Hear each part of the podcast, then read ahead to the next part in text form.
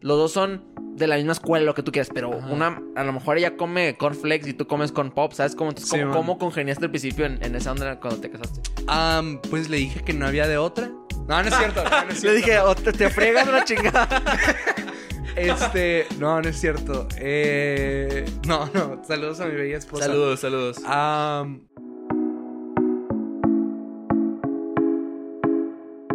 que empecé ahí. ¿Qué onda, raza? ¿Cómo están? Bienvenidos de nuevo a su podcast Trending Topic Talks. Mi nombre es Federico Morado y me encuentro el día de hoy con el buen Ángel Ramos. Ángel, ¿cómo estás? muy bien. ¿Y tú, Fede? Muy bien, hermano. Gracias por darte la vuelta, en serio. Gracias Un gustazo por fin de, de conocernos en, en persona. No, gracias a ti por recibirme, vato. Estoy muy emocionado de estar Ah, acá. y cambiamos un poquito el setup. La vez pasada que trajimos un invitado, grabamos de aquel lado, pero se, se- como que se, se ve muy oscuro. Ahora se ven los trastes atrás para que la gente vea que sí lavamos los trastes, Sí. que, no, que no somos sucios. Eh, pero, pero sí, o sea, trata- tratar de, de hacerlo un poquito más iluminado porque también la vez pasada había sido muy oscuro. Pero no, güey, muchas gracias por, por haber venido para acá, güey. No, gracias a ti. eh, estoy muy emocionado y eh, expectante de Claro, esta conversación. Por supuesto, no, güey, qué chingón.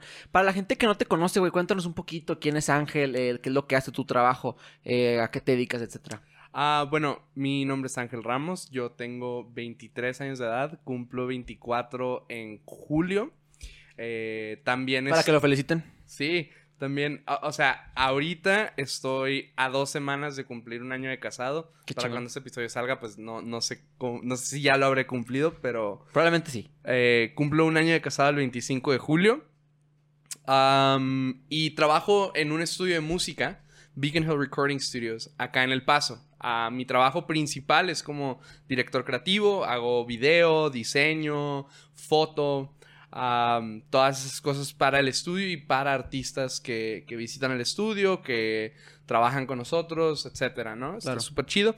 Y aparte de eso, trabajo en una iglesia también. Ah, trabajo en el Ministerio de Hombres. Ah, se llama De Hombre a Hombre. Ah, hacemos un montón de cosas. Tenemos giras, eventos masivos, grupos pequeños. tenemos de todo durante el año y tengo el privilegio de trabajar ahí también. En la iglesia Vino Nuevo El Paso. Y, y Shout out. Sí, shout out, sí. Creo que eso es todo. eh, me gusta mucho tomar fotos. Eh, sí, creo que eso es lo, lo principal. Generalmente les digo que no parezco diseñador gráfico porque, pues no sé, no, no me he visto... Pues sí tienes la facha, son los, los- los lentecitos hipstersones, este, la camisita de cuadros, güey. Buscas hipster en internet y Y sale tu outfit, güey.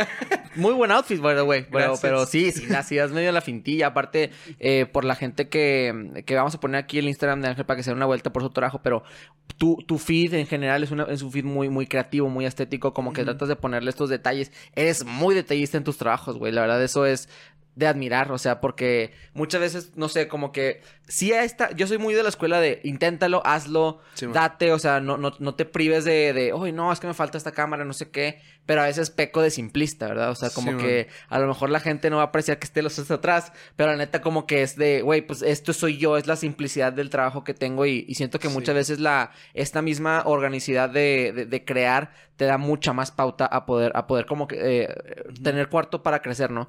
Y lo que tú construyes, güey, es literalmente cada detalle, cada, la tipografía de- de- de- del texto, eh, la manera en la que desenfoca y enfoca la cámara en tus videos, o sea, toda esta onda y la verdad me gusta, me gustaría mucho, o sea, seguir viendo tu trabajo y ver, ver- ver ese crecimiento, güey, qué chingón. Sí, yo creo, de hecho, ah, le diste el clavo a algo que ha estado en mi mente un montón.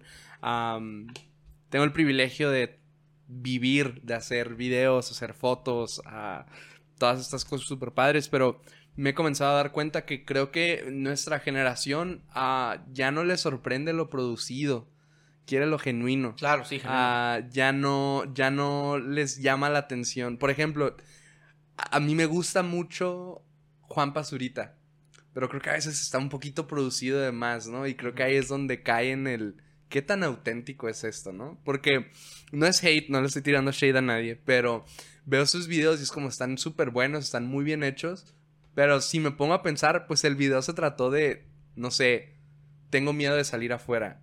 Y es como, ok, sobreprodujiste un concepto muy, muy simple. Ok.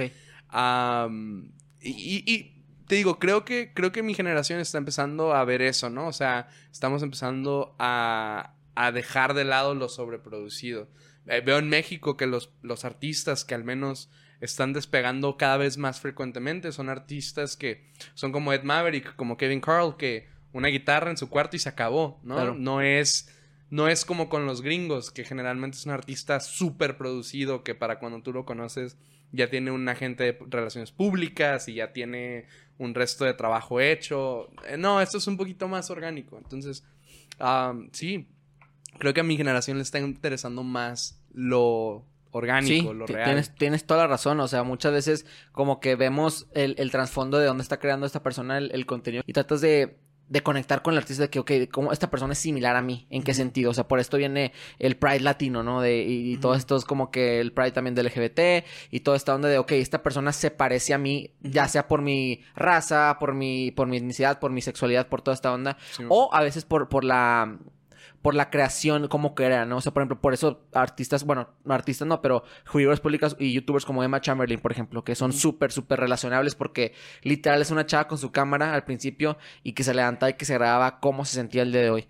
Y, y como que tú al, al momento de agarrar un micrófono y, y ponerte una faceta de artista, de, de, de- de figura pública y no compartes realmente quién es la persona detrás de, antes de, de, de- de- de tu fachada de artista, güey, pues eso te va a repeler en las nuevas generaciones. Claro, como tú dices, mi- nuestra generación, pues yo tengo 21, tú 23, somos contemporáneos, entonces es como decir, nuestra generación está buscando esto, muy probablemente las generaciones predecesoras y más bien antecesoras, pre- predecesoras, Pre- las que vienen. Las que vienen, cierto, Sí. cierto, predecesoras, eh, van a buscar lo mismo o algo un poco más orgánico. Sí, no, o sea, porque hay, hay un motivo por el cual nuestra generación no se sintió atraída a la televisión.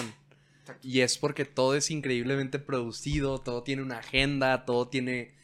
No es, no es real, pues. eh, y, y creo que... creo que por eso nuestra generación se enfocó más en Internet.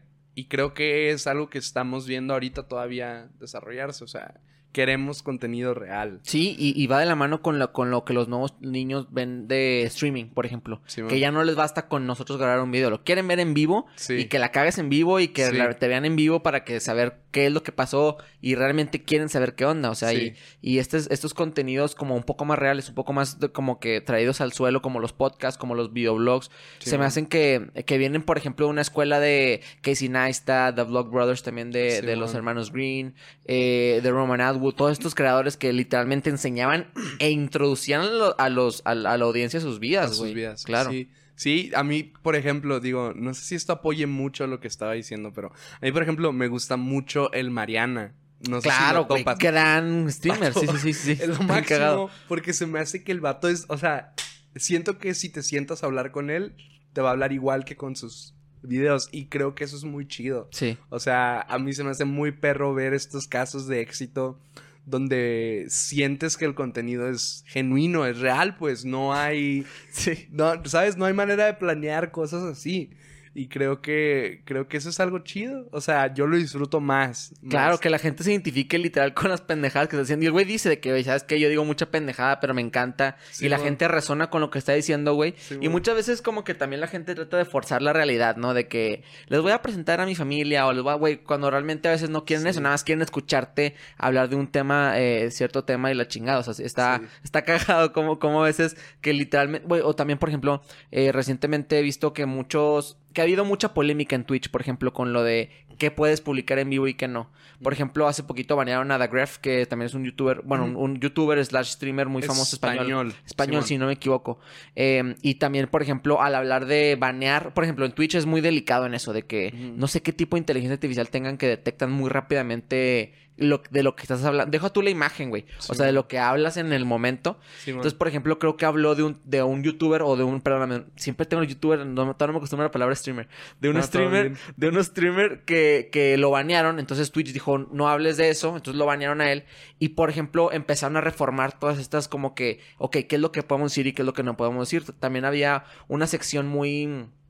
No sé qué tú qué opinas al respecto, pero había una, mm, una sección que literalmente habían morras que jugaban videojuegos, pero güey, escotadísimas que parecía que era pornografía. A la O torre. sea, sí, había, Pues, había muchas así. es lo que se le conoce como soft porn. Ándale, literal. Um, Ujú. eh, te lo digo porque escucho este término porque también, como decía ahorita, trabajo en una iglesia, ¿no? Y, Sí, y generalmente ese es uno de los aspectos con los que todos luchamos. O sea, todos de ley, ¿no? Pero hasta hace muy poco se comenzó a, hablar de, oye, vato, o sea, está bien, ¿no? No estás viendo a personas completamente desnudas.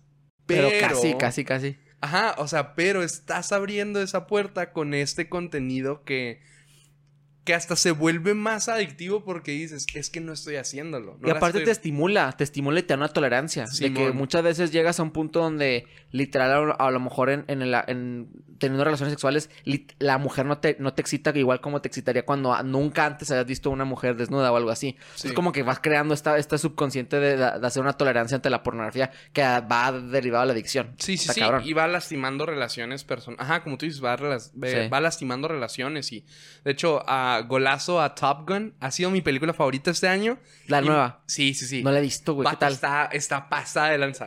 Y, y no quiero spoilearla, pero hay una escena que se pudo haber dado a más y no se dio a eso. Y yo respeté eso un montón, vato. De O sea, sexualmente. sí. Ah. Ah, no es. Es que no es como tal. No sé cómo explicarlo sin spoileártela, pero yo creo que esa, esa escena en otro director o otra película Sí. se hubiera dado a eso. Pero no se dio. Y, y me gustó mucho también porque fue. eh, va- sin spoilear, ¿no? Pero el bueno gana, los malos pierden, el bueno se, se queda feliz. No es como. No es como en otras películas donde, ah, el bueno ganó, pero perdió a su esposa. Pero le cortaron un Como en la primera de Top Gun. Pero, ajá. que se murió, que se murió, bueno, ya mames, ya salió hace Ya, 30 sí. años que se murió Gus. Sí. Entonces, como decir, ok, güey, pues.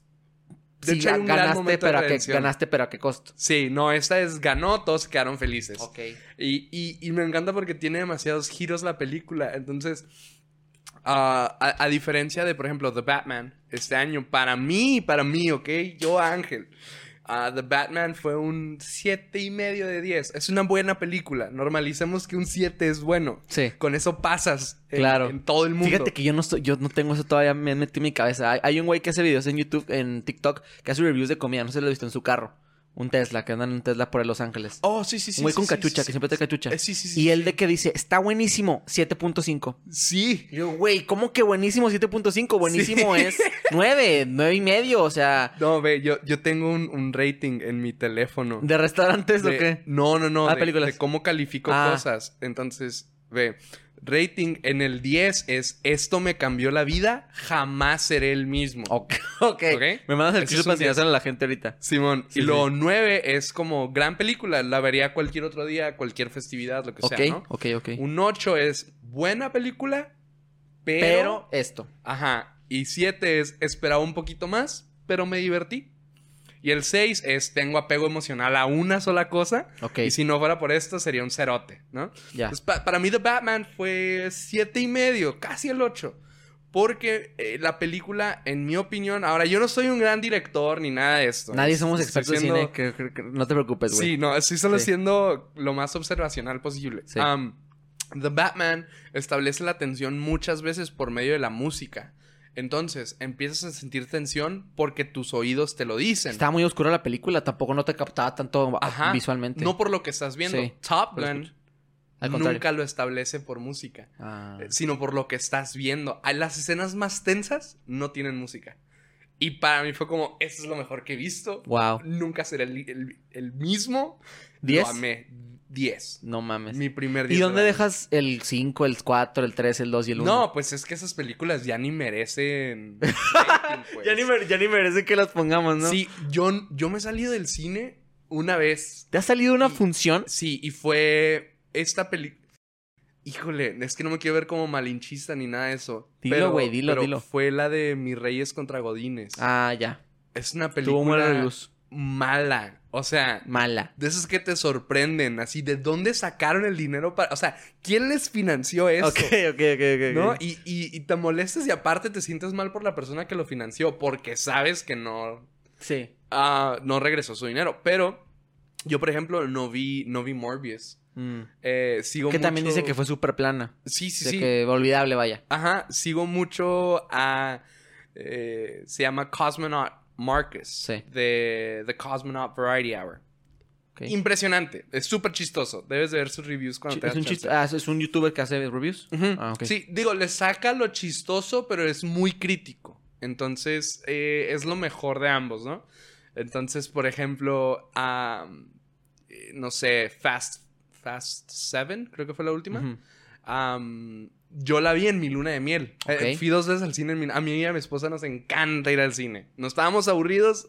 Genuinamente nos encanta Sí. ir al cine. Y las dos funciones fueron de noche, de hecho. O sea, ya así como que ya cenamos, ¿vamos al cine o qué?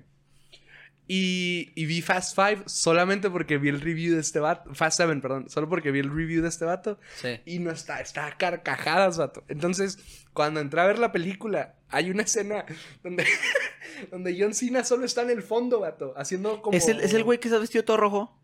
O... Ah, no me acuerdo si cuál? está. Es el hermano de Vin Diesel en esta película. Ah, ok, ok. sí, sí, sí. Pero eh, hace cuenta que Ah, está. Fast Seven. Fast sí, and sí, Furious. Sí, sí, sí. Ah, güey, pues es que no, ¿qué decía?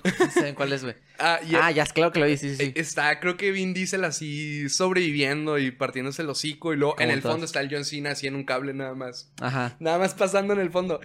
Y, y a mí se me hizo chistosísimo, vato. O sea, como que hay, hay escenas donde es como.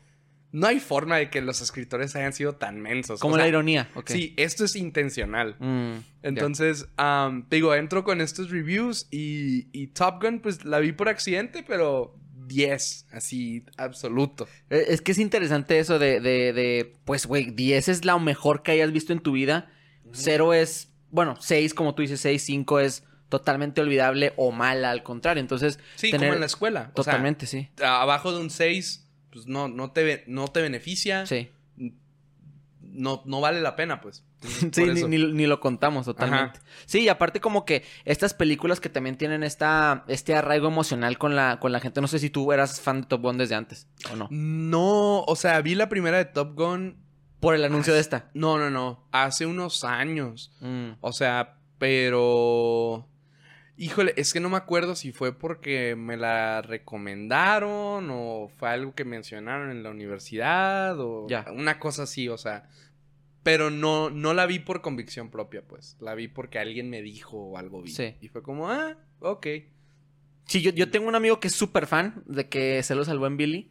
Y el güey es, Saludos. es este fansisísimo de Top Gun y me dice, güey, ya va a salir la nueva, vela, vela, vela, vela. Y la di a fuerzas, por, pero, pero me quedé con una grata sorpresa de decir, ok, me echaría la siguiente. Nada más que volviendo al punto de lo que habías dicho de las nuevas generaciones, también aparte de, la, de, la- de lo real que queremos que sea contenido, también que sea rápido y que sea conciso y que vaya, que vaya straight to the point. Sí, o sea, con las canciones, si no ha- si pasa un minuto y todavía no cae el coro, la Sí. quitas, güey. O sea, de que Sí, por qué sí. se está tardando tanto el, el build-up de la canción. Si el clímax no llega a los 25 minutos, 30 minutos, ¿qué pedo? ¿Qué está pasando con la película? ¿Sabes cómo? O sea, Sí. muchas veces tienes que, por lo mismo, por los estímulos que tienes en TikTok, en Instagram y toda esta onda, te estás acostumbrado de que tiene que pasar esto en tal hora. Si no pasa, Sí. me voy a, lo voy a, me voy a amputar y lo voy a quitar. Tienes que cautivar la atención de, de la Exactamente. persona. Sí, sí, Simón. sí.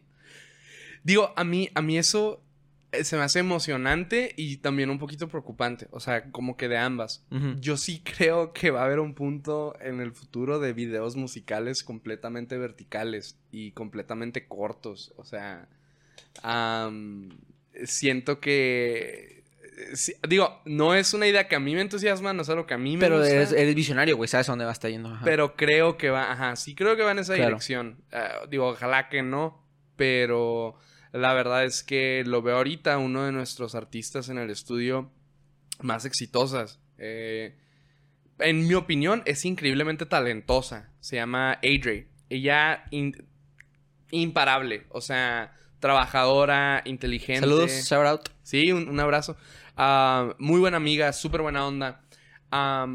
Pero creo que realmente lo que le dio el empuje fue sus redes sociales. Que ella lo, lo ha sabido manejar súper bien. O sea, es, es increíble creando contenido. Pero, no sé, o sea, esta dependencia de las redes sociales a veces para la música es algo que a mí como que... ah, si, si yo no me dedicara a este medio, no tendría redes sociales. Seguramente ni No te llama la atención. No que no me llame la atención, nada más siento que las que tengo ahorita son solamente como para...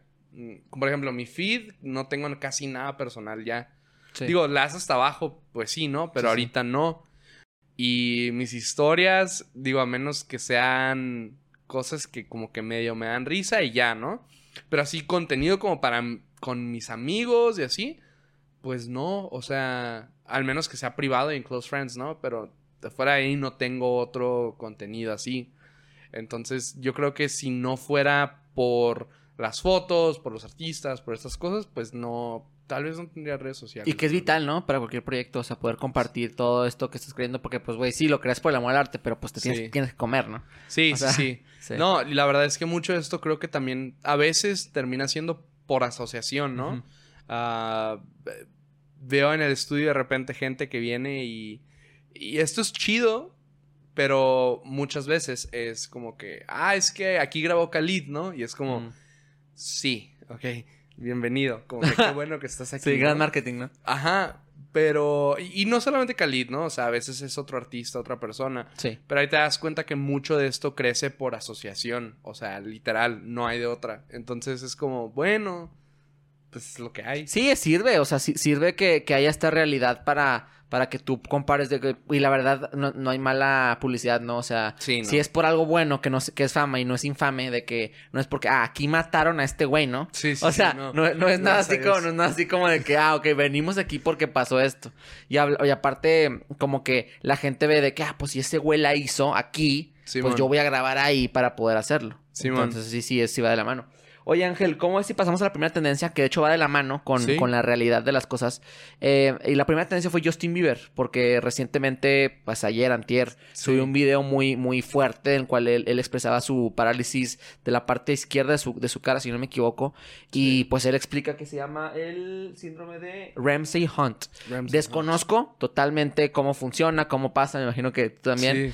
Entonces, concisamente te quería preguntar, güey, si tienes miedo de, de alguna vez tener, contraer alguna enfermedad cabrona y, y morir joven o algo así. O sea, porque muchas veces como que la gente Sí. tiene miedo de morir joven y... Yo tengo miedo de morir joven porque apenas estoy empezando mi matrimonio. Ok. Am, sí quiero Oh. disfrutarlo. Sí, sí quiero disfrutarlo un Qué chingón. Y de hecho, recientemente encontré una enfermedad. No es.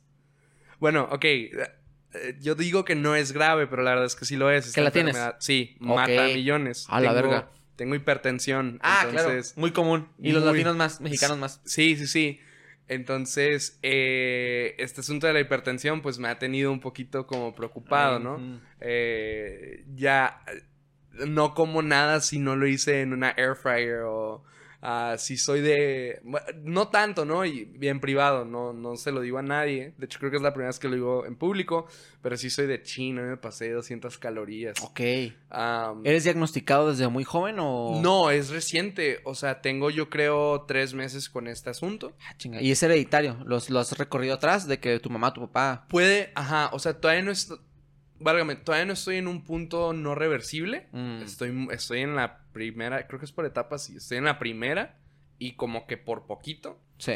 Pero, ajá, mi, mi papá, bueno, no sé si mi papá o mi mamá, pero sé que varios de mis abuelos ah, tuvieron este problema. Sé que mi papá tiene otro problema, pero no sé exactamente si es hipertensión o es otra cosa similar. o algo así. o- Ajá, entonces, ah, digo, sí, eh, sí es preocupante, pero también a la vez a mí me ha tenido una posición en la que, bueno, hoy no es el... fi- eh, tengo esta filosofía que a veces mis amigos odian, pero lo voy a decir normal para los no cristianos que me escuchan, pero hoy no es el fin del mundo.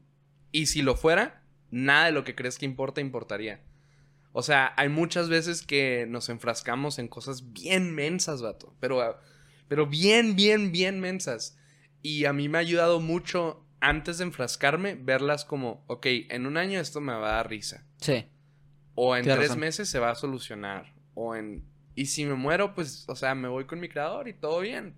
Ah, pero trato mucho de pasar las cosas por este filtro. Porque, o sea, es bien innecesaria la preocupación la mayoría del tiempo, ¿no? Hay un antiguo proverbio que dice que no puedes alargar tu vida ni un solo día preocupándote. Entonces, como, pues ni al caso. O sea, Claro. Todo bien. Sí. No quiere decir que no me importan las cosas, ¿no? y que te valga madre y que te metas mamá y media. ¿verdad? Sí, Tampoco sí, no sí, significa, o sea- pero de un balance, ¿no? O sea, también le hago caso al doctor, ¿no? No es como que, bueno, doc, yo voy a seguir comiendo McDonald's porque hoy no es el fin Y del mundo. a- Pues no, pero sí es un balance de no clavarte bien duro. Claro. Entonces sí, o sea, claro, a veces está ese miedo de morir joven, pero por las razones correctas. O sea, Sí. yo quiero estar con mi esposa años y tener una familia. Entonces, pues sí, Por eso es que me daría miedo. Sí, es Nada más. interesante el hecho de pensar en la muerte como, como este, esta posibilidad, bueno, no posibilidad, o sea, todo el mundo nos vamos a morir. Sí. Eh, a, a lo que voy es, es que el hecho de morir joven es como una... Como un miedo que siento que los jóvenes que al menos aspiramos a, a hacer cosas grandes tenemos de miedo de que es que si voy a morir no voy a poder cumplir esto. Ya sea estar con mi esposa y, y tener una familia, dejar mi legado.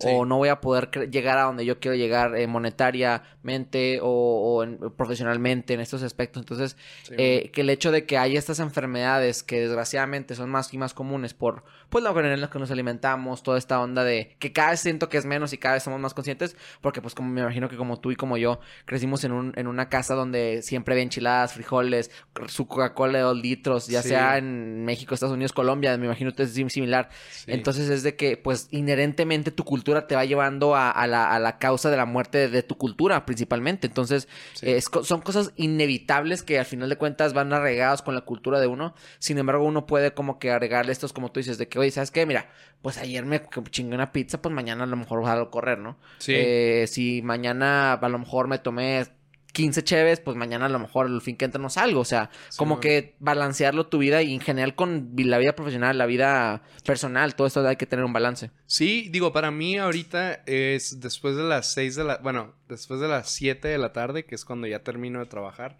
Trato de no contestar a menos de que alguien se esté así absolutamente Muriendo. muriendo. Sí. Pero cuido mucho eso, soy muy celoso de mi tiempo con mi esposa. Entiendo que hay días que no hay de otra y que la responsabilidad es importante. Claro. Ah, pero trato de hacerlo un evento recurrente. Y encima de eso, digo, es un hábito muy nuevo. Pero la otra vez mi mejor amigo, de hecho, me, me, me cachó haciendo esto. Que era, fuimos a una fiesta y de ahí íbamos a ir a, precisamente a volver a ver Top Gun. Mm. Y están dando unos tacos, dato, que sean buenísimos y estúpidamente grasosos. No y- mames, qué rico. ¿Dónde? Ah, eh, o sea, en una fiesta de una... Ah, ok, ok. de un- inauguración de un puesto de churros. Ah, qué rico. Churros. Y, y fuimos a la fiesta de inauguración y a, pues, a saludar y todo. Y, y volteó con Ast- Astrid, mi esposa, y me dice, ¿tú quieres tacos? Y le digo, no, es que voy a comer palomitas en el cine. Sí.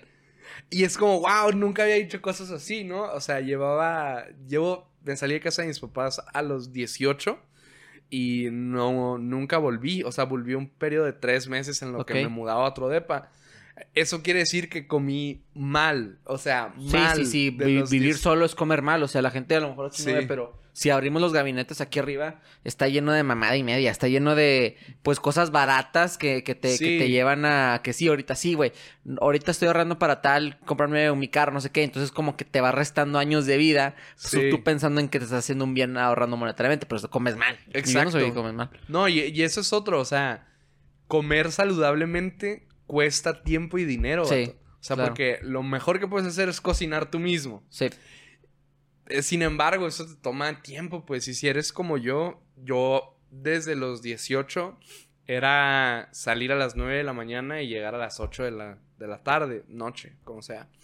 Y, y eso implicaba que para la hora que llegaba, vato, claro que no quería cocinar, claro que no tenía ganas de hacer nada, o Sí. sea, ¿por qué? Porque al día siguiente me tenía que volver a levantar temprano y volvía a tener que darle a tal proyecto, tal junta, tal evento, tal no sé qué, y por eso terminaba comiendo en la calle. Afortunadamente mi esposa ahora también trabaja conmigo, ella, Mm. ella trabaja en la iglesia y está chido porque para cuando, bueno, ahora en nuestras horas de comida los dos comemos juntos y es algo que hicimos en casa y ah, también digo para alguien recién casado que nos esté escuchando, cocinen lo más posible porque neta se vuelve un hábito y se vuelve bien fácil el, pues, ¿qué pedimos o qué? Claro. Y terminas gastando cantidades de dinero ridículas. O sea, cocina en casa lo más posible. No compres Dash Pass de DoorDash. Sí, porque, porque si ya lo compré, yo lo voy a usar, ¿no? Exacto, mejor cómprate el de Walmart y, y te llevan las, las... O sea, yo doy este hack a personas que quieren ahorrar dinero y quieren comer responsable. Es, eh, descarga el app de Walmart, haz tu mandado ahí y te lo llevan gratis. O sea, pagas 9 dólares al mes. Ah, ok. Pero vato, o sea, te evitas el, el... eh, Válgame, Walmart, los pasillos están diseñados, y esto no es una conspiración, es un hecho. Están diseñados para que tú vayas. Sí, vayas viendo qué pedo en los aisles y, y por algo también Costco, por ejemplo, tiene al principio de la comida para que compres, ah, lo que está en pizza voy a ir a ver qué onda. Exacto. Entonces, están diseñados de forma de la que más de, no sé, el 80% del tiempo vas a entrar, vas a entrar por una cosa y salir con tres o cuatro, ¿no? Y el app de Walmart vence eso. O sea, porque no. Pues vaya, tienes que estar buscando lo que vas a poner. Y sí, puede que se te olvide. Pero, pero no te dan puras cosas hechas a perder, güey. O sea, es como que mi imagen de que, güey, al vato que te está recogiendo le vale madre escoger No, la manzana no. chida. No sé exactamente cómo lo hacen. En, en mi mente, lo, un, un empleado de Walmart junta el mandado y luego lo recoge alguien más. Ah, ok. No sé si así funciona. O sea, puede ser que no funcione así. Sí, pero lo que me refiero es de que si alguien no de- ve la ma- manzana A y manzana B, dices, la neta me vale madre Ah, bueno. Ángel y, y su, y su pinche orden, entonces puedo agarrar la manzana B, esa es como la que está más culera. Sí, bu- bueno, es que, digo, esto ya va a sonar muy primermundista Sí. y, y raro. Y de no, no lo es, solo es inteligente. Yo compro, por ejemplo, las manzanas en bolsas. O sea, las que vienen en paquetes de Sí. nueve o diez. Pero aún así, algunos sí. vienen más culeros, tipo los aguacates también, algunos vienen más aguados que otros. Ah, sí, así. Pero pues me imagino que es el riesgo es mínimo a comparación del, del ahor- la- el ahorro que te estás... Lo pones una balanza, ¿no? Exacto, Claro. y aparte, o sea, eh, lo que antes mi mandado, no sé, semanal, disculpa, lo que antes mi mandado semanal eran como 150 dólares, ahora terminan siendo como 90 dólares, porque hay cosas que no termino comprando, porque no las necesito. Si las necesito, me voy a acordar. Sí. Y si se me olvida, las pido para el día siguiente, hombre. O nada más, no cocino eso. Y, Sí. y es, es tratar de tener ese control, ¿no? Lo que hago, por ejemplo, es trato de... Si voy a comprar galletas, a mí me gustan un resto las, las ah, sugar cookies, las que, las que te vende Walmart, que son como un pastel. Sí, sí, como las de Cos- Costco que son suavecitas o qué. Ajá, son... Ajá, sí, tienen frost... eh, ¿Cómo se dice? Pocheón buen, vato, perdóname. Las que tienen no hay pedo, güey. betún encima. Ok, ok, que sí, son sí, sí. blancas, Claro. pastelosas. Sí, sí, ¿cuáles son? Sí, sí, sí. Compro una caja y esa caja me dura una semana. Ok. Que antes me hubieran durado Dos días. un día. vato. Ok. O sea, entonces sí, digo, procuro mucho eso, procuro comprar también a base de, ya parezco señor, perdón, no sé si alguien tenía otra idea de qué contenido iba a haber, pero, pero ese es un gran hack. Diferente contenido está chingón. Porque, güey, Sí. yo, yo que vivo solo me, est- me- estoy entretenido, ¿eh? O sea, créeme que lo- todos los foráneos que nos están viendo están entretenidos. No, y te puede funcionar el, ok, esta semana mis platillos fuertes van a ser, eh, en mi caso, por ejemplo. Claro. En mi platillo fuerte el lunes va a ser... ¿Lo tienes planeado? De Sí, que, sí, ah, sí. ya ¿qué vas a comer mañana? Sí, total. Mañana pues es domingo, entonces como con mis amigos. Pero el Ah, lunes voy a comer, creo que pollo frito con am, camote fries. No mames. ¿Y el martes? Martes, el lunes tengo que hacer mandado otra vez. Ah, ok. Es el martes. vemos Wow. eso. Pero, por ejemplo, mi Sí. semana se vio como espagueti el lunes Ajá. con carne. Ok. Y luego martes fue milanesa empanizada, pero en panko y Sí, en air fryer. En air fryer. Ah, miércoles pollo con no sé, puede ser chicken parm o puede ser solo pollo ¿Lo frito. anotas? ¿O tu esposa es la que se encarga de eso o qué? No, no, lo, lo que hacemos es como, bueno, ¿qué tenemos ganas de comer esta semana? Y basado en los platillos fuertes, asam- hacemos el Los mandado. sides. Y los sides también, me imagino, ¿no? Porque, pues, a ver, pues sí, compramos manzanas, pero pues no van con la milanesa. Ajá, exacto. Ajá. Entonces ya lo que haces de ahí es como platillos secundarios. A nosotros nos gusta mucho el atún y a mí personalmente las quesadillas y sándwiches. Claro. Si ya tuve mi platillo fuerte, no soy un nutriólogo y, o sea, No, güey, pues sigan el aquí rollo, sí. pero me funciona a mí y me ahorra dinero, es que... Lo voy a hacer. No, no sabía que era tan barato el, el- el de Walmart. Yo compro muchas pendejadas. O sea, digo, por ejemplo, mm, digamos, como tú dices, perfectamente es lo que vas. Vas Sí. por Nutella, sales Sí. con el pan y de, de tres tipos de no sé qué chingados para Sí. el, el- No sé, dices, ah, creo que mañana se me antojan unas hamburguesas. Pura madre, no compras, no haces hamburguesas el siguiente, la compras en, en McDonald's. Entonces el pan se echa a perder y ahí se queda. Entonces, pues sí, sí, sí, o sea, sí, sí, ah, ok, tal. Haces la lista en tu casa, aquí, me imagino. Y lo que pum, pum, pum, ah, ok, lo pido en la aplicación, me llega más tarde y me lo traen y pago 9 dólares al mes. Que 9 dólares está toda madre. Vato, 9 dólares por... O sea, puedes hacer... En, Todo el mandado que en teoría, puedes hacer 30 órdenes al mes. Por 9 dólares, vato. O sea, No, está toda madre. está súper bien. Entonces, Ni la digo- gasolina. Sí, exacto, ni la gasolina. Entonces, lo que yo hago es, es eso, como que, ¿qué queremos comer esta semana? Sí. Y siempre procuro tener lo mismo de sides. O sea, siempre, en mi casa siempre hay, bueno, obviamente, ¿no? Papitas y cosas así. Pero siempre hay atún, siempre hay para hacer algún tipo de sándwich, siempre para hacer quesadillas. Y siempre hay waffles y cosas así, ¿no? Ya. Ah, obviamente todo lo trato de comprar lo más como saludable posible. En lo personal a mí me gustan las quesadillas con mozzarella, que es como ah, que lo compro aparte low fat, entonces Eres de, eres de las pocas personas, se me hace que menores de 25 que, que vienen al podcast están casados. Entonces, tú, Ah, tú, y- tú y yo, ten- siendo de la misma generación, se me hace interesante preguntarte, ¿cómo congenias? Yo no me, yo, yo vivo con, con mi roomie aquí, eso lo el buen Fer. Y ese güey y yo compramos bandados separados. Porque al principio era una pelea. O sea, era- no una pelea, pero era de. Te acabaste el pinche queso. Sí, sí, sí. ¿Por qué no, por qué no me avisaste? Yo, yo tenía roomies En- en- también. entonces también es un pedo de decir, güey, qué mal pedo y, y toda esa onda. o Me- marcar las cosas, vato. Ajá. A mí me tocó eso Sí. un buen. Entonces tenemos, eh, ahorita a lo mejor abrimos el refri, pero tenemos un, un, dos estantes. Eh, mi estante es el de arriba y el de ese güey es el de abajo. Y Sí. claro, no somos envidiosos, ¿verdad? O sea, es de que, oye, Fed, puedo agarrar mayonesa, güey, Simón, y yo le agarro así, y a veces no nos avisamos, la neta, o sea, puede ser. Pero con, cuando tienes una pareja, me imagino que también intercede un poco de, porque sí, los dos son de la misma escuela, lo que tú quieras, pero Ajá. una, a lo mejor ella come cornflakes y tú comes corn pop, ¿sabes? cómo entonces, Sí, ¿cómo, cómo congeniaste al principio en, en esa onda cuando te casaste? Am, pues le dije que no había de otra. No, no es cierto. no, no es Le dije, o te, te fregas la chingada. Este, no, no es cierto. Eh, no, no. Saludos a mi bella esposa. saludos. Am, no, digo, mucho es como. Eh, si a ella no le gusta algo que a mí. Bueno, por ejemplo, esta semana ella hizo como brocheta. Ella le hice brochetas, pero no son realmente brochetas. Es como carne y la envuelves y adentro tiene zanahoria, papa, ¿La mueves en qué? calabaza. Tocino. No, la carne es como el envoltorio. Ah. O sea, o sea, carne molida. pones. O No, no, no. Pones a. Por ejemplo, por así decir, una milanesa y le pones Ah. calabaza, papas, zanahoria y la enrollas. Ah, ya. Ya, ya. Ya, ya. Entonces, ah, y le puso queso y no sé qué más. Y Astrid los hizo. Y la neta, algo que a mí, pues no se me antojaba, pues. Entonces. Escucha bueno, se escucha bueno, qué pedo. Sí, sí. O sea, pero en ese momento no se te antojaba. Tú querías unos boneless marranos. eh, pues no tanto eso, pero era como, ah, la neta, no sé, no se me antoja eso hoy. Ya. Entonces siempre está como que bueno, pero yo me hice un sándwich o algo. Sí. O sea, nu- nunca es realmente un problema. Más porque los dos nos encontramos en esta situación por mi culpa, por mi hipertensión. Entonces, como que, Ella está dieta de ley toda la vida por, por ti. pues no, en general come muy bien. eh, pero si hablamos de repente como que, bueno, o sea, es que te, te tengo que comer saludable.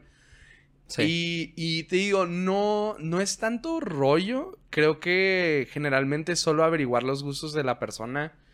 Y eso sí, hay platillos que a mí me encantan que ella odia cocinar. Y me imagino que también dentro del... Dentro de la, la conoces antes. O sea, pues no, es- no es como de... ¿Cuánto tiempo duraste con tu esposa antes? Eh, bueno, ok, yo me casé ocho meses después de mi primera cita con ella. Wow. Entonces, ah, yo duré un mes y medio comprometido. ok. Ah, por cierto, se ¿Por qué, güey? ¿Cómo- O sea, ¿cómo, cómo estuvo? Bueno, pero quiero, quiero que me Sí. cuentes primero. Me contaste que te saliste de tu casa a los 18. Me salí a los ¿Por qué? 18. ¿Cómo? ¿Cómo fue? Cuéntanos de ahí en adelante. Eh, pues me agarré a golpes con mi... po- No, no es cierto, no es cierto. Este- Güey, pinche da- a la madre. Eh, no, mira, la verdad, eh, digo, es, es- yo creo que es la primera vez que cuento esta historia, pero yo fui a la escuela para diseño gráfico. Ok, a la universidad. Aquí a en la ok. universidad. Eh, empecé en IPCC Ok. y no terminé, me salí. Eh, yo no terminé la escuela. Y la razón principal fue porque en ese momento dije, yo jamás me voy a dedicar a esto. No tengo el talento para, para hacerlo. Y aunque me dedicara a esto, No. ni de chiste voy a poder vivir de ello. Ok. Eh, digo, Ángel de 19 años. ¿Qué estás estudiando? ¿Otra Está estudiando diseño gráfico. Diseño gráfico, ok. Sí, y es lo que, Que más va de la mano. Sí, va, ajá, va de la mano literal con lo que estás haciendo. Ajá, entonces ah, yo siempre tenía esta, esta ilusión de trabajar en la iglesia. Ah, a mí me encanta. ¿Te pagan? Sí, sí. o sea, es sí, un sí, trabajo. Soy parte del staff de ah, la ok, iglesia. ok, ok, ok. Sí, mi trabajo principal ahí es eh, también foto, video, diseño. Es específicamente para hombres. Digo, tenemos eventos muy grandes. Cuando quieras, estás invitadísimo. Muchísimas gracias, Ángel. Me encantaría recibirte. Es, es muy chido. Para que tenga más sentido el por qué trabajo en la iglesia. Sí. Pero entonces, yo tenía, sí, tenía 18 y yo quería trabajar en la iglesia y recibían a gente que se podían ir mediodía ahí a, a, a servir, o sea, a ver qué se necesitaba. Y total, me rifé, tomé la decisión. me, me mudé de casa de mis papás porque igual también no quería que ellos sintieran que pues nada más me estaban manteniendo por Tú hacer desde nada. chico eras cristiano y ibas a esa iglesia. Ah, no iba a esta iglesia, pero sí, sí yo conocí a Jesús a los 12 años. Ok. Por tus papás. Por. No. De hecho. por un youtuber. No Mm. sé. Que ahora es pastor, de hecho. No sé si te suena a Daniel Jaguar. Daniel Jaguar, me suena. Me Eh, me el, suena, me vato, el vato empezó haciendo videos hace como, no sé, 10 años. Una ya tiene un buen de años esto. Ya tiene rato. Y, y era compa del Wherever Tomorrow y todo. Ah, creo que sí me suena entonces. Sí, sí, sí. Él es de aquí del Paso. Ah, ok. Y yo, a mí, yo me, bueno. ¿Tú eres de aquí también? Sí, yo también soy de aquí. Mm. Mi madre falleció cuando yo tenía 11. Y Mm. justamente a los 11, digo, por refugio, no sé, no estaba pasando un Lo buen siento rato. mucho. No, no, no, gracias. Sí, sí. Ah, ah, me refugié mucho en contenido de YouTube. Entonces Claro, como buen niño de consumir. 11 años, güey. Sí, sí, sí. Y YouTube, o sea, vato, yo vi al Wherever Tomorrow en sus primeros videos, Sí. en los no producidos. Sí, sí, en los que tenía el fondo con los libros. Ajá, no, deja tú el fondo del lado Ajá. y que se notaba que lo grababa con la cámara de la Ah, de la webcam. compu. Ajá. Sí. Simón, y, y pues, o sea, yo todo Wherever Tomorrow, Ben Shorts, Jay Gutiérrez, Mexi Vlogs, Claro. así, todo ese contenido lo consumí a lo menso. Y me topé con este youtuber. Entonces, ah, di con él y me gustó mucho su contenido. Y el vato no decía malas palabras. Y eso a mí me sacaba de onda. Sí. Porque a mí me da un resto de risa. Pero no. Sin, sin, sin no ser vulgar, claro. Ajá. No, ajá, no había dobles sentidos, no había... Habían personajes raros de vez en cuando, pero no había nada. Simón. Y después me entero que es cristiano y bueno, eh, en otro canal habla un poquito más acerca del qué es ser cristiano, ofrece lo que se llama el plan de salvación y hace una oración, perdón, No, no pasa y nada. hace una oración ahí y justamente en la oración yo recibo a Jesús y me comienzo a congregar. Y ya lo demás es historia. Años después lo conocí, todo bien, súper chido el vato. ¿A dónde iba con todo esto? Que, te sales de tu casa Ah, ajá. y, y, ajá. Entonces, súper joven, pues a mí la iglesia me, me apasionó, me encantó. Fue. eh, es algo que me cambió la vida, ¿no? No la iglesia, Jesús, pero. Claro. am, a los 18 yo empiezo a tener esa incomodidad y decido tratar de responder a ella.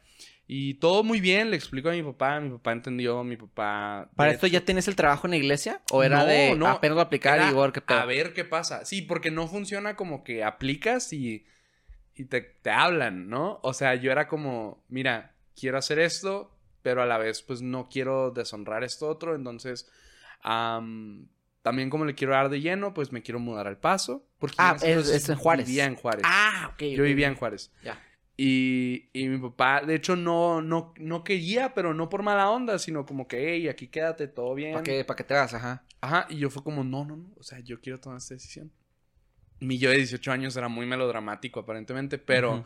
tomo la decisión y empiezo a, a- a estar como voluntario en la iglesia. Y me aviento un año de voluntario. ¿Y te daban comida y así o qué pedo? Sí, digo, eh, los eventos a los que íbamos me pagaban los, los costos del viaje y todo. Ah, ok. o sea- ¿Y, de que, ¿Y tu papá te manda dinero? Sí, ah, bueno, ok, para ese entonces yo también conseguí un trabajo Mm. afuera, entonces, por eso te digo, Ah, desde los 18 era de 9 a 9 a veces, ¿no?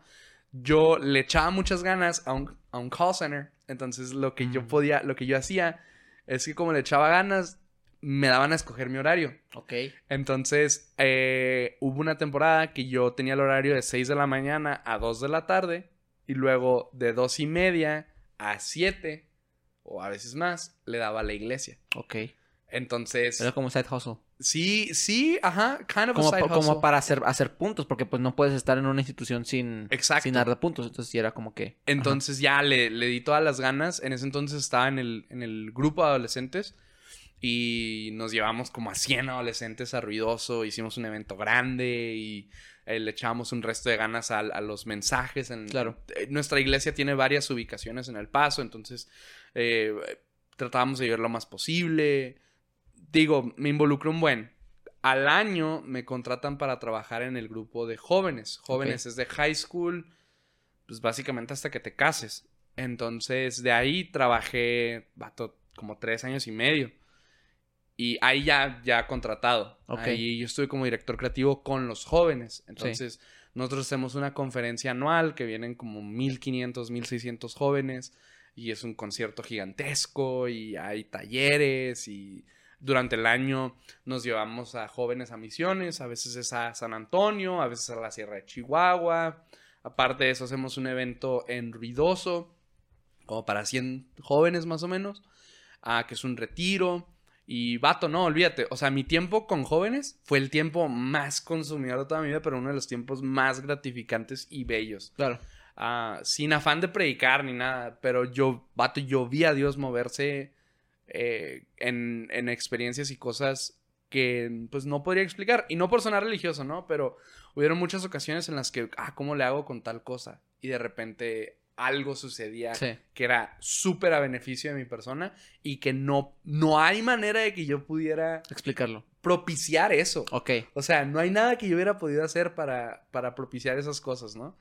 Y bueno, ya después de un rato me contrató el, el, ah, el equipo de hombres. Y con hombres trabajo con el pastor principal y con el coordinador de, de todo lo de hombres. Y justamente eh, no vine a la primera invitación porque acababa de regresar de Puebla. Y, Tuvimos y te un- enfermaste. Sí, me enfermé bien gacho, vato. Y tuvimos un evento ahí para 7000 hombres en el Acrópolis, que está al lado del estadio de. Yo le digo el estadio de los cuervos, pero es de, de la, del Puebla, pues. Ah, ok, ok. Ajá. De los cor- Am, y, y sí, o sea, eso, eso, eso es básicamente cómo se fue desempeñando en todo esto. En algún punto de esa historia, am, di con Beacon Hill y comencé a trabajar con ellos y también proyectos súper chidos. No sé si se puede anunciar, Sí, sí. La- es tu espacio, hermano. pero... No, te digo, no sé si Ah, se puede ok. anunciar porque no sé si para, para cuando salga esto ya salió. y Ah, ok, ok. ok, ok. Bueno, te digo, te digo fuera del aire Sí. y que se queden morboseando, pero justo acabamos de trabajar en un proyecto muy chido. Muy, muy chido. Claro. Entonces, ah, mira, te voy a enseñar una foto de la persona para que todos especulen aún más, porque le, le tomé su retrato ayer. ¿Es, una, ¿Es un evento con él o con esa persona? Es- sí, y es una figura pública grande ahorita. Ah, ok, ok, Sí. ok, ok. No, no, está cabrón. Entonces, ah, te digo, sí, o sea, he disfrutado mucho trabajar en ambos proyectos, vato. Sí. Entonces, No, qué fel- felicidades, güey. O sea, sí, Sí. Es, es, es valiente eh, tomar este camino, aparte no tomar la ruta tradicional. Es como de, de decir, ok, bueno, estás en la escuela y tienes tiempo, aunque sí, pues estás a lo mejor no trabajando, no generando, pero hay un camino que, entre comillas, te asegura una, una profesionalidad en, en- en tu ámbito. Y, y al hecho de tú salirte de, de esa zona de confort, decir, ok, güey, pues yo veo de- mi vida de qué lado, no, no me veo tan Simón. de este lado. Entonces, por ejemplo, eh, me imagino que también por, por, por el cristianismo es muy de la mano que te tienes que casar sí o sí para poder estar, a lo mejor, como tú quisieras estar con esa persona, ¿no? O porque tienes que tan joven, porque la Ah. verdad es, es una edad muy joven. Bueno, yo, yo me casé muy joven porque yo desde chiquito tenía esa idea. De O sea, casarte muy joven. Sí, y yo no era cristiano todavía. Ok. Eh, de hecho, mi, mi familia tampoco. O sea, mi familia eh, conoció a Jesús después de que yo lo hice. Ok. Ah, ¿Tu familia era católica? sí, ¿O sí, sí. era- Yo era monaguillo. Ah, ok. Ay, casi nunca digo eso. Yo era monaguillo. Sí. Yo iba al catecismo y todo. Hice mi primera comunión. No llegué a confirmaciones gracias a Jesucristo, pero... eh, Y digo eso porque nada más se me hace un proceso muy tedioso. Pero... ah, digo, si tú sí fuiste a No, no, confirmación. no. ah. Yo, yo, yo me confirmé y todo, pero no soy Ah. católico. Eh, este. Sí, no, yo desde, desde chavo era como, yo voy a tener una familia grande y voy a ser un papá joven y esto va a ser lo máximo. De hecho, justamente en la universidad a un amigo una vez le dije, e- este amigo trabaja conmigo, eh, volvimos a reconectar muchos años después, pero ahora trabaja conmigo. Y eh, yo le dije en mi primer año de universidad, yo me voy a casar a los 22. Y no, ¿qué cómo? Sí, me voy a casar a los 22. Vato, a los 21 yo ni siquiera conocía a, Sí. bien a Astrid. O sea, la ¿Habías, había- tenido, habías tenido novias antes? Sí, sí, sí, claro. Y terrible todo. O sea, Ajá. nada, Shout out a las exes. Shout out. nada apuntaba a que yo me iba a casar a los 22. ¿Exes tóxicas? Eh, mal, vato. ¿Sí? Sí, sí, sí. ¿Te consideras tóxico? Ah, la verdad, A lo mejor ahorita no, ¿verdad? Porque de, bueno, a lo de- mejor sí. de mis 19 a mis. Bueno, no, de mis 16. Estás bien chavo, güey. Increíble. O sea, pues yo también tengo 21. No me imagino, güey. O sea, no, no, ahorita no conozco a nadie que, ah, claro, me casaría con esta persona. Vato, pero es que a mí me pasó. O sea, yo la. Guacha, yo la conocí a los. Justamente a los 18. En IPCC. 19. No, en la iglesia. Ah, en la iglesia. Yo la vi, la saludé, dije, está bien guapa. Y luego mientras voy diciendo está bien guapa, me dice un vato, sí, pero anda con tal y tal. Y yo, De la "Chinga, iglesia. bueno". Ajá. Ah. Y yo, ah, bueno. O sea, no hice más del De que, ah, pues ¿no? soy celoso, pues de volada.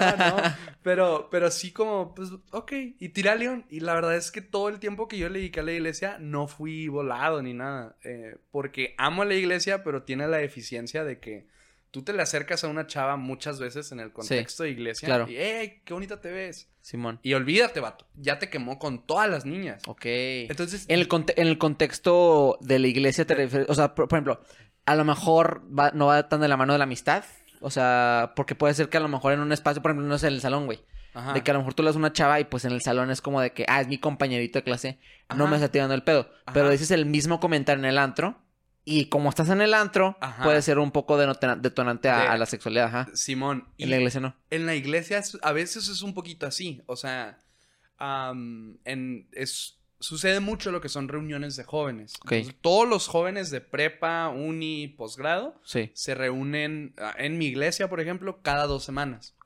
Entonces ahí cotorreas y conoces y, y aparte de eso hay grupos en casa, entonces puedes ya cotorrear ahí también y...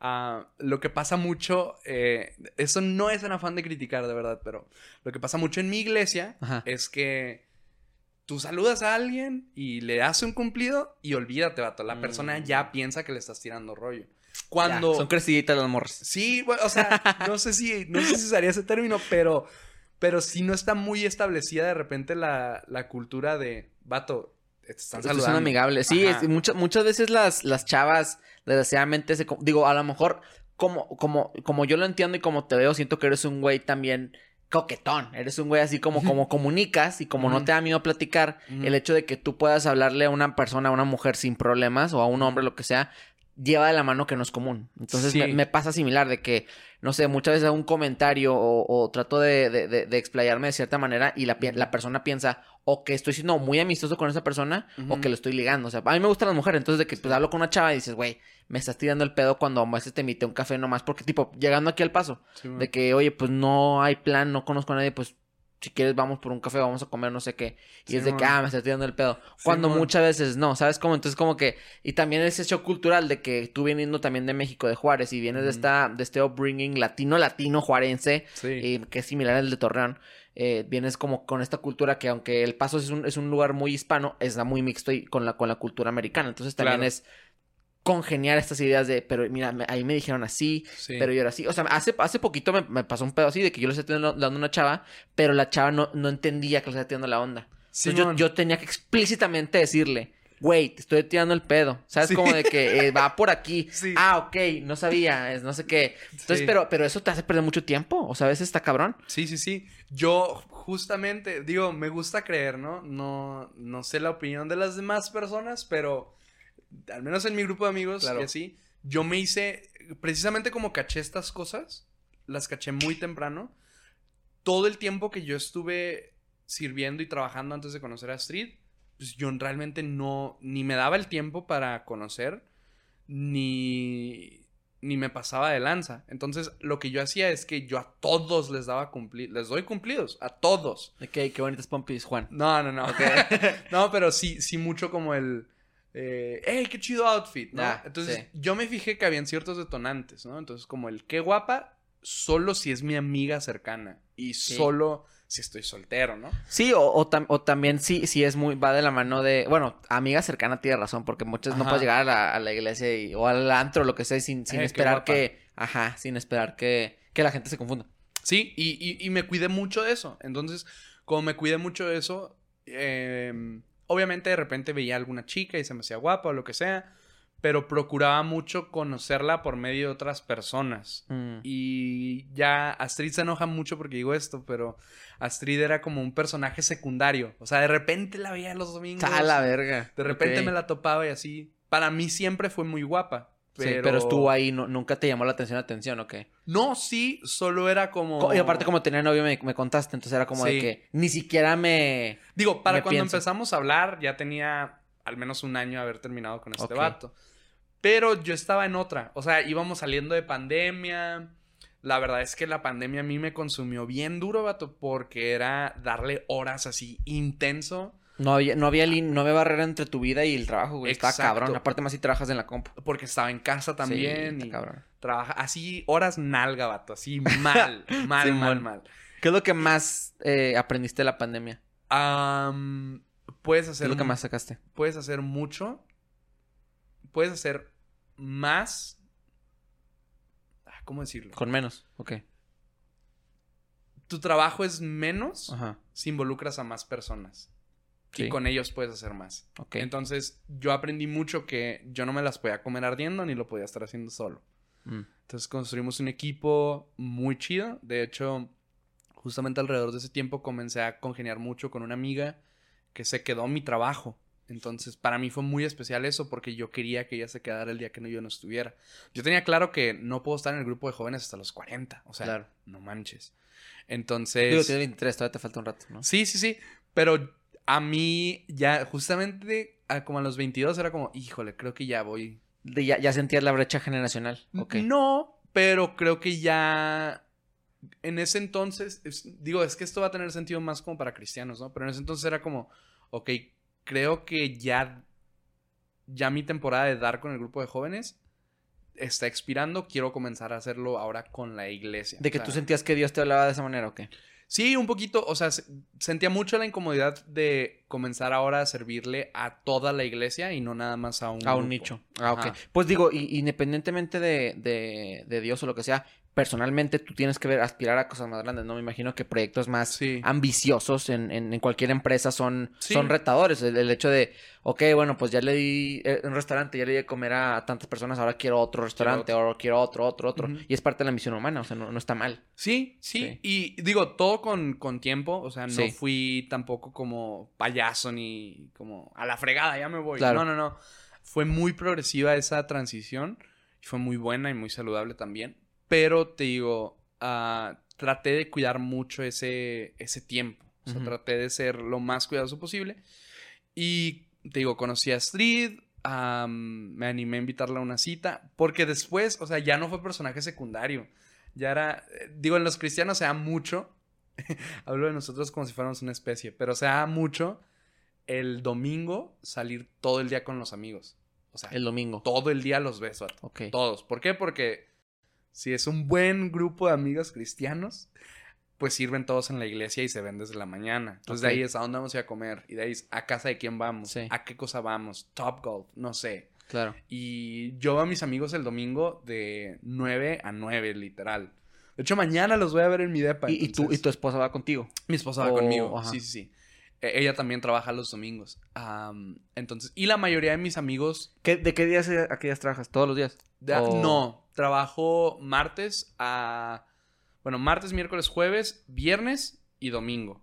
Me interesa saber que, por ejemplo, si uno que trabaja en una empresa, Ajá. pues tienes que creer en la empresa, ¿no? O sea, no, no puedes trabajar en Sennheiser sin pensar que son los mejores micrófonos que existen. Exacto. O algo así, ¿no? Simón. Entonces, al estar ligado, que también trabajas en Beacon Hill, ¿verdad? Simón. Pero al estar ligado tu, tu creencia con lo con, con adherido con trabajar en la iglesia, no a veces se vuelve abrumante o de que, por ejemplo, güey, porque nunca dejas de trabajar, entre comillas, porque Todo nunca dejas de alabar. Sí, ¿no? sí. O sea, está cabrón, ¿no? Todo el tiempo. Todo el tiempo. Digo, para contestar mejor esa pregunta, también tengo que explicar que el equipo que trabaja en la iglesia eh, no estamos leyendo la Biblia todo el día. No, no, O claro sea, que no. Ah, yo trabajo, eh, como te decía, con hombres en foto, video diseño, eh, para contenido para las reuniones, eventos masivos, todo esto. Pero, por ejemplo, también está el equipo de finanzas, que sin ellos ninguno de nosotros nos pagan y la iglesia no sobrevive. Está el equipo pastoral que está viendo personas toda la semana, que está recibiéndolos, recibiéndolos en sus oficinas, Claro. que están organizando eventos, que están viendo cuál es la necesidad de la... Nuestra iglesia tiene un campus en East, Northeast y West. Entonces, las necesidades de West no van a ser las mismas que en las de Northeast, Northeast. por ejemplo. Entonces, tenemos un equipo Sí, cuidando eso, el equipo que está con jóvenes, el equipo que está con niños, más aparte un equipo de comunicaciones que cuida toda la iglesia, porque ellos hacen también foto, video y diseño, pero a mucha mayor escala, muchísima mayor escala. Ah, hemos tenido eventos en Don Haskins, en el Plaza, en el estadio de béisbol de aquí de los Chihuahuas. Tenemos en, en el equipo también un ingeniero de grabación y mezcla, que sin él nada suena bien los domingos, eh, el equipo de alabanza que se asegura de que haya alguien que haga sonar bien todo esto. Entonces... Sí, es una logística cabrona para cualquier Sí, eh, evento, me imagino, ¿no? Y mover masas está cabrón. sí. Aparte más con la popularidad de la, de la, de la religión cristiana, entonces está cabrón. Sí, creo que en nuestra iglesia creo que somos como 4500, una cosa así. Está cabrón. Entonces sí está, sí, sí, sí. Sí, o son, sea, sí son bastantitas personas. es, es, es un poquito complicado eso, pero la manera en la que yo lo hago, porque todos en la iglesia lo hacen diferente, pero la manera en la que yo lo hago es que yo sí trato de procurar entender cuándo es mi trabajo y cuándo es algo ministerial. Ministerial. Sí, sí, sí, ah, así se le dice, algo como... Trato de... tra- ¿Personal o qué? no, ah, válgame.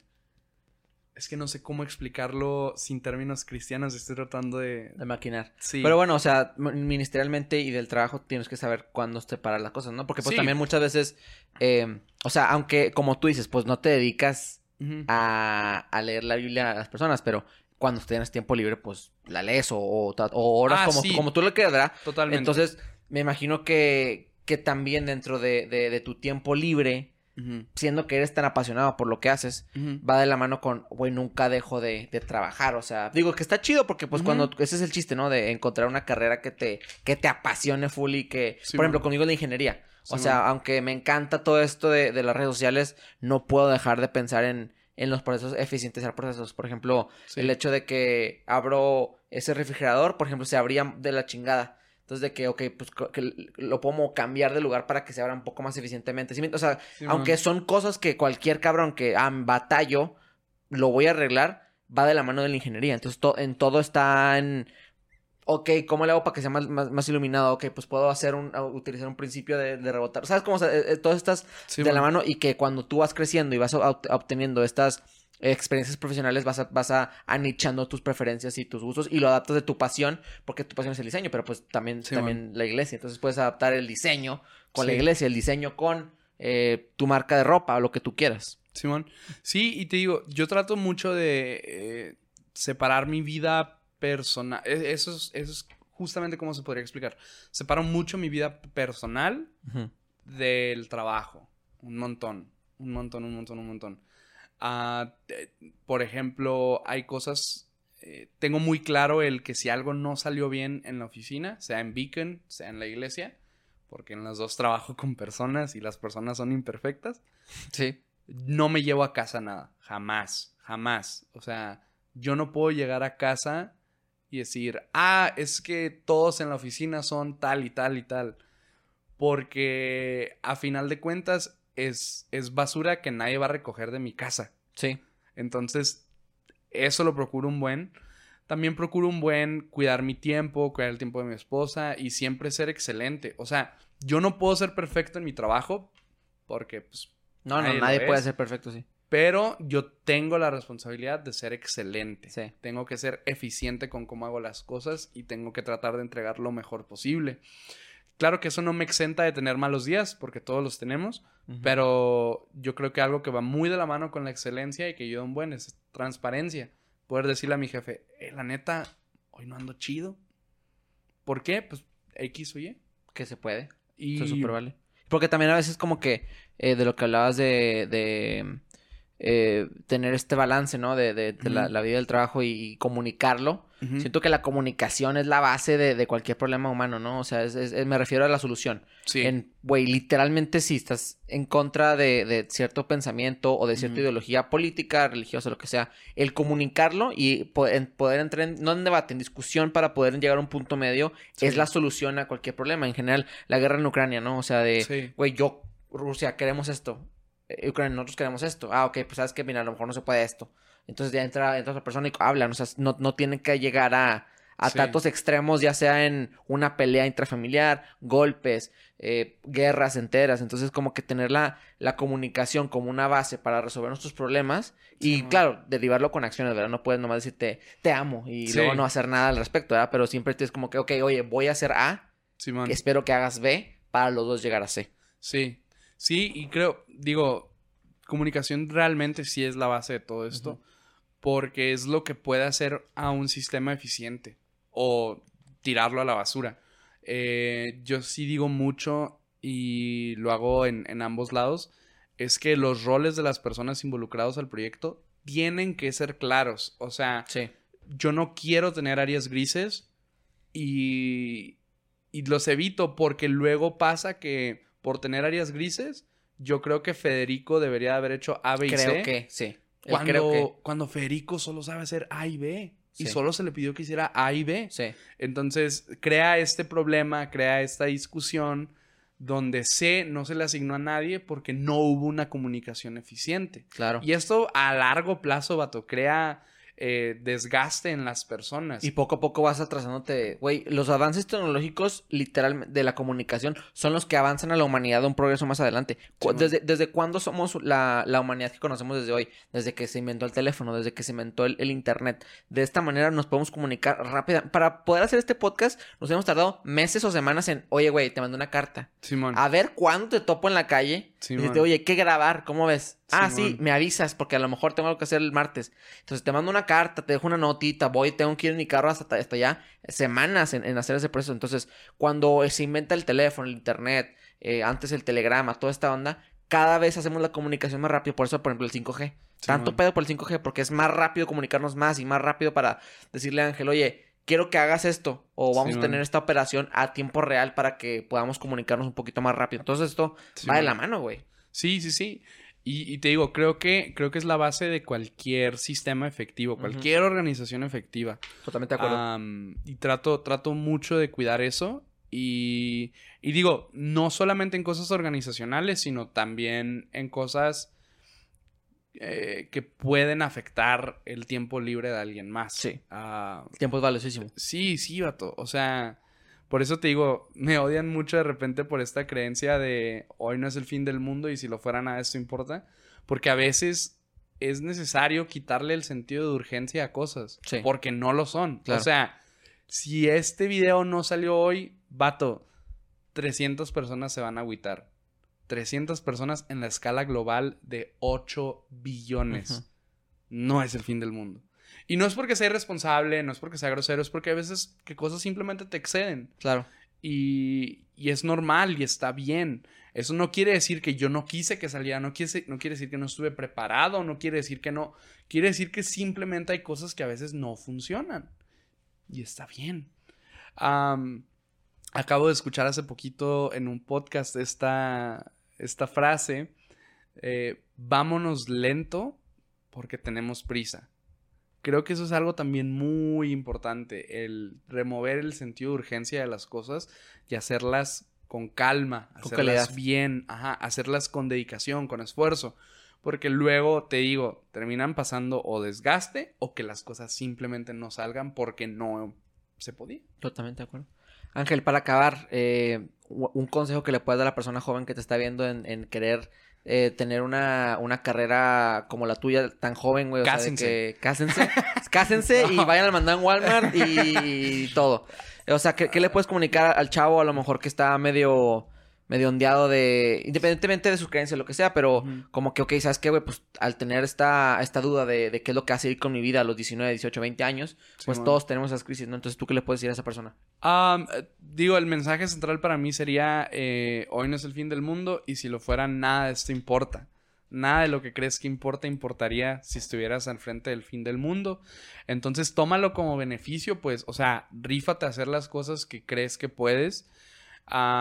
Y si te topas contra la pared, pues qué chido, porque así vas a aprender a no escuchar a gente rara en el internet. Y si no, y si sí sale muy bien, pues también qué chido. O sea, es que creo que es tratar de buscar la, la lección en las cosas que suceden y poder aprender de eso.